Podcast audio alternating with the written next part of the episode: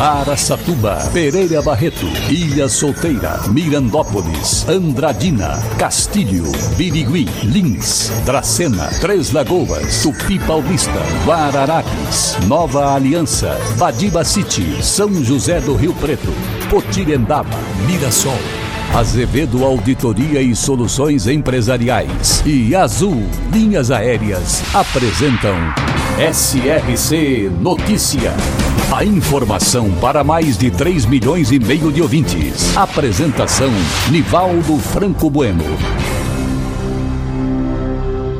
E nossa saudação hoje para a simpática cidade de Bilac, na região de Araçatuba que completou ontem, dia 18, domingo, 96 anos de existência.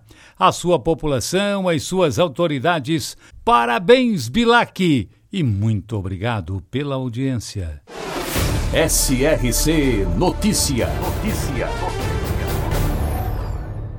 E o estado de São Paulo está reabrindo o comércio e shoppings desde o dia de ontem. O vice-governador do estado, Rodrigo Garcia, que é natural de São José do Rio Preto, anunciou a recém-criada fase de transição do Plano São Paulo para permitir a retomada das atividades econômicas, mesmo durante a pandemia. Em coletiva da imprensa no Palácio dos Bandeirantes, feita no início da tarde, foi anunciada então esta fase de transição, que permitirá também a reabertura de restaurantes lanchonetes, salões de beleza e academias já no próximo final de semana. Ufa, ainda bem, porque o pessoal está realmente necessitando. Os donos, os proprietários, para sobreviver economicamente e a população para poder sair um pouquinho de casa, mesmo sem aglomerações. Nesta fase de transição, também voltam a ser permitidos os cultos religiosos. Nesta fase de transição, ainda seguirá a regra única para todo o Estado nas próximas duas semanas. A partir de então, será feita a regionalização, como estava sendo feito até o começo de março, com cada região em uma fase da flexibilização, a partir da fase laranja, a próxima do Plano São Paulo. O apoio da população nesse novo momento da pandemia continua sendo fundamental. Não é hora de baixarmos a guarda, afirmou o vice-governador e secretário de governo também. As lojas do comércio, os shoppings, estão autorizados a funcionar desde ontem. Passam a ser permitidos também cultos religiosos, missas e demais reuniões ecumênicas. A partir do dia 24 de abril, os restaurantes, lanchonetes, barbearias, salões de beleza estarão também abertos, além de parques, clubes e atividades culturais. As academias de esporte terão horário diferenciado e poderão atender ao público em dois turnos, das 7 às 11 e das 15 às 19. Aí é um erro, poderia fazer um horário mais estendido para se evitar aglomeração mas o pessoal fica com mania de apertar o horário e vai fazendo uma aglomeração, evidentemente, como fizeram já com outras atividades comerciais. O toque de recolher, por enquanto, está valendo em todo o estado entre 20 e 5 horas da manhã, durante as próximas duas semanas. Esta flexibilização, segundo o governo do estado de São Paulo, é parte das atividades econômicas em virtude da queda nas internações e diminuição na ocupação hospitalar. Então, pessoal, felizmente um pouco de bom senso e o comércio volta a funcionar esta semana. A gente espera que realmente não feche mais, porque a situação da pandemia é grave, a gente sabe. Mas, evidentemente, a situação financeira das empresas também é muito grave por isso é que precisamos funcionar para poder sobreviver também.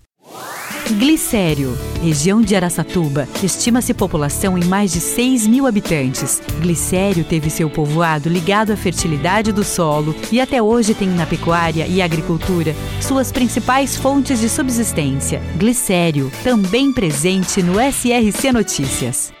E agora Lins é notícia, espaço para o repórter João Bento Júnior, Lins Rádio Clube, Clube FM. Suspeito de estupro contra criança de 6 anos é preso pela Polícia Militar. No início da manhã da última sexta-feira, a equipe composta pelo cabo Ricardo e cabo da Costa da Polícia Militar, após ser chamado pelo Copom, localizaram o indivíduo que está sendo acusado pela prática de estupro contra uma menina de 6 anos de idade no bairro Santa Terezinha, em Lins. A informação foi recebida pelos policiais militares. Dizia que o indivíduo estaria nas imediações da rua São Joaquim, também no bairro Santa Terezinha. Durante o patrulhamento pelas ruas do bairro para localizar o suspeito, a equipe o encontrou. O suspeito já é conhecido de longa data nos meios policiais. Segundo informações passadas pela genitora, mãe da vítima, na noite da última quinta-feira 15.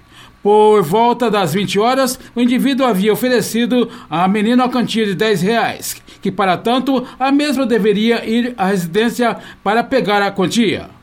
Ao chegar na residência do indivíduo, o mesmo jogou a criança em um colchão que estava no chão, tapou a boca da criança com as mãos e um pano, tirando suas roupas e passando a acariciar, praticando diversos atos libidinosos, inclusive esfregando seu membro genital nas partes íntimas da menina. Embora tivesse tentado a penetração, a informação repassada pela polícia é de que o indivíduo não obteve êxito nesta ação, o que foi atestado também pela equipe médica de plantão da Santa Casa de Lins após consulta. Os médicos identificaram irritação na região anal e vaginal da criança, supostamente causada pela tentativa de penetração. A criança foi medicada atendida ao protocolo de prevenção de doenças sexuais. Os envolvidos foram conduzidos onde a autoridade de plantão solicitou a prisão temporária do suspeito, que permanece à disposição da Justiça. João Bento Júnior, SRC. É um fato realmente muito grave acontecido em Lins e preocupante, evidentemente. Agora as autoridades têm que tomar providências, jogá-lo na cadeia e avisar aos outros presos o porquê ele está preso, por que ele está atrás das grades. Aí ele vai começar a pagar pelo seu crime. Vai ser abusado também, como ele tentou fazer com essa criança. Um absurdo, realmente. Um grande absurdo e ele tem que ser punido de forma exemplar. Para empresas inteligentes, Azevedo Contabilidade e Soluções Empresariais. Serviços de contabilidade e auditoria com profissionais com experiência nas áreas de gestão empresarial. Rua Bandeirantes 1438, fone 18 31 17 4500. Escritórios em Araçatuba, Bauru e São Paulo. Acesse azevedo.cnt.br. Azevedo Contabilidade e Soluções Empresariais. Há 28 anos oferecendo oferecendo serviço de qualidade. Nosso compromisso é com o seu sucesso. O prefeito de Três Lagoas, Ângelo Guerreiro, reuniu vereadores e secretários municipais outro dia para entregar oficialmente 15 veículos à Secretaria de Saúde, 10 motos, dois veículos administrativos, duas ambulâncias convencionais e uma ambulância UTI. Os veículos vão ser utilizados no combate à dengue, atendimento domiciliar e transporte de pacientes, até mesmo para outras cidades quando necessário. Ao contrário do prefeito de Araçatuba, Dilador Borges Damasceno, que usou recursos enviados pelo governo federal para a Covid e foi comprar veículos, Três Lagoas, através do prefeito Ângelo Guerreiro, comprou os veículos com recursos do próprio município e também uma emenda parlamentar da senadora Simone Tebet. Pois é, que belo exemplo, né? Ô dilador, dá uma olhada aí à sua volta, haja com seriedade. Claro que ele vai pagar pelo crime cometido. Ele desviou dinheiro da pandemia para comprar veículos de passeio, quando, na verdade, os veículos comprados por Três Lagoas é só ambulância, só veículos que realmente vão servir e com dinheiro da prefeitura e dessa emenda parlamentar. Assim, vale a pena. Dilador Borges Damasceno, para quem da região não sabe, é o famoso prefeito de Araçatuba, campeão de escândalos.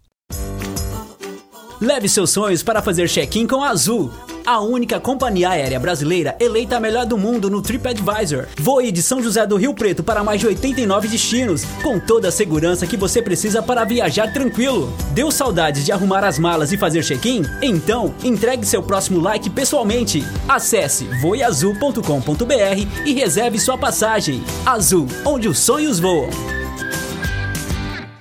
E começou a vacinação em Andradina contra a Covid-19 para pessoas com 65 anos de idade ou mais. Inclusive, foi desenvolvido também um drive-thru. A cidade tem uma cobertura vacinal com cerca de 20%, com cerca de 13 mil doses já aplicadas durante esse período de vacinação. Depois de quase 40 dias com ocupação acima de 90% nos leitos de terapia intensiva UTI, a região de Rio Preto voltou a ter uma queda na quantidade de pacientes hospitalizados e registrou 89% a semana passada.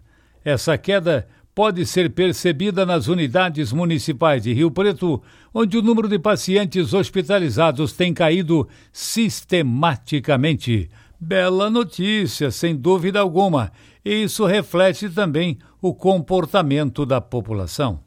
Nivaldo Franco Bueno SRC. Azevedo Auditoria e Soluções Empresariais e Azul Linhas Aéreas apresentaram SRC Notícia.